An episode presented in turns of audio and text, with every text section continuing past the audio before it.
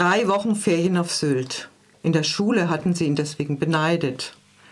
Doch der 15-jährige Matthias hasst es, dorthin zu fahren, ist doch der Grund der Reise der Besuch des jüngeren Bruders Carsten, der dort in einem Heim lebt. Beim Spielen mit dem Bruder hatte er ihn vom Bett gestoßen. Ein schweres Hirntrauma war die Folge. Seitdem lebt Carsten in einem Heim. Er spricht nicht mehr, übergibt sich ständig und kombiniert bunte Bauklötzchen zu immer wieder neuen Mustern. Niemand darf ihn berühren. Nur Martha, eine der beiden jungen Frauen, die in dem Heim ein Praktikum machen. Martha öffnet die Tür zur Turnhalle. Sie nickt achtlos zu. Sie nähert sich meinem Bruder. Sie nötigt ihn, ihr, die Augen, in, ihr in die Augen zu sehen. Sie wischt ihm die Kotze vom Gesicht. Sie murmelt beruhigend auf ihn ein. Sie wischt ihm die Reste des Erbrochenen vorsichtig von seinem nackten Oberkörper. Sie unterbricht meinen Bruder nicht in seinem Spiel. Matthias verliebt sich in die drei Jahre ältere Martha. Diese scheint mit dem Heranwachsenden zu spielen. Durch das Fernglas beobachtet er Martha beim Duschen, beim Liebesspiel mit ihrer Freundin, beim Joggen am Strand. In diesem ersten Teil des Buches wird Martha als willensstarke Person eingeführt, die bereits sehr klare Positionen vertritt. Ihr allein gelingt ein Zugang zu Carsten. Sie ist davon überzeugt, dass hinter dessen Stereotypien ein wacher Geist existiert.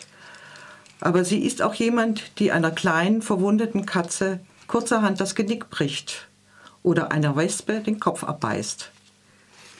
Im zweiten Teil des Romans, fünf Jahre nach den Ereignissen auf Sylt, studiert Matthias im zweiten Semester Informatik an der TU Berlin wo er in einer Vorlesung Martha wieder begegnet. Es ist das Jahr 1977. Die Mutter war an Krebs gestorben, der sich bereits damals in Sylt angekündigt hatte.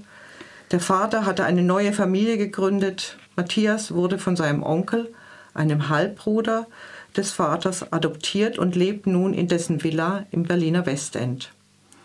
Der Onkel ist Professor für Medizin, spezialisiert auf die Erforschung von kindlichen Gehirnen, ein bei Kollegen wie Studenten hoch angesehener Mann.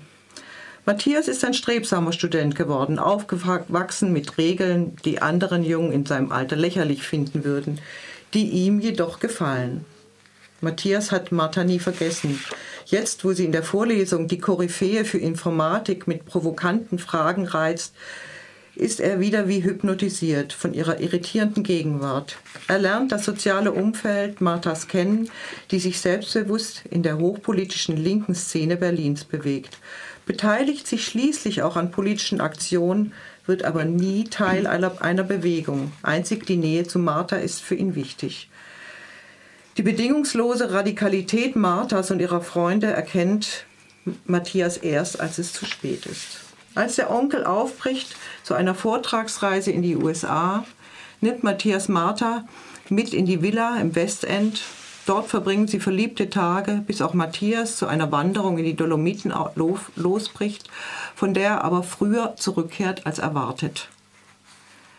Von Schüssen geweckt kann er nur zusehen, wie Martha seinem Onkel in den Kopf schießt. Georg und Gregor, Marthas WG-Genossen, sitzen hilflos winselnd daneben. Erst nach dessen Mord erfährt Matthias und auch der Leser, wer sein Onkel war. Das Erbe, welches Matthias antritt, beinhaltet auch die Nazi-Vergangenheit eines Onkels, der lebendige Hirne in feine Scheiben geschnitten hatte, ohne vorherige Betäubung, der anwies, das sogenannte Reichsausschussmaterial verhungern zu lassen und deshalb auch als Experte zu den Hungerstreiken in Stammheim gerufen wurde. Martha wird verhaftet Sie wird verurteilt, es gelingt ihr auszubrechen, für Jahre verschwindet sie.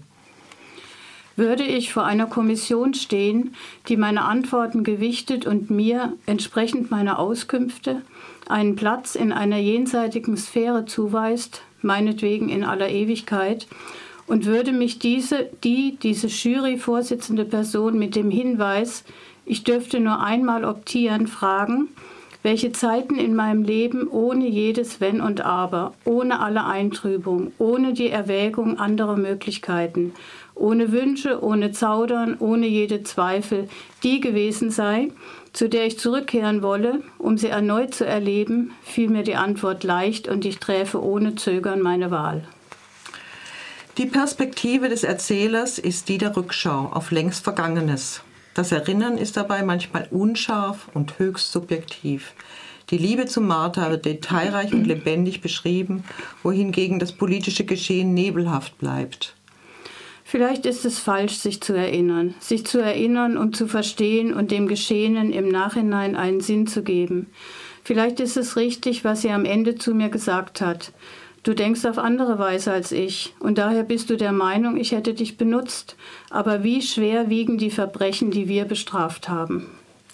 Matthias, der immer nur am Rande stand, nie wirklich involviert war, der bewusst oder unbewusst offensichtliche Zeichen sowohl was den Onkel als auch was Martha betraf übersehen hat, nicht sehen wollte, nicht erkennen wollte, wes Geistes Kind der Onkel ist, wird zum Werkzeug der Terroristen. Er wird unschuldig schuldig dieser Schuldbegriff ist die Matrix, die dem Roman unterlegt ist.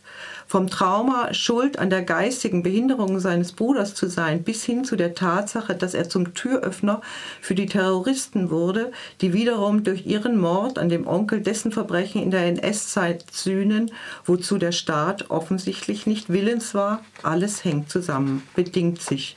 Das Private ist niemals nur privat.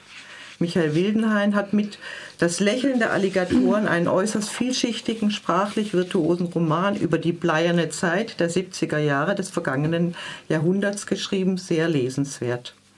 Michael Wildenhain, Das Lächeln der Alligatoren, erschienen bei DTV, kostet 10,20 Euro.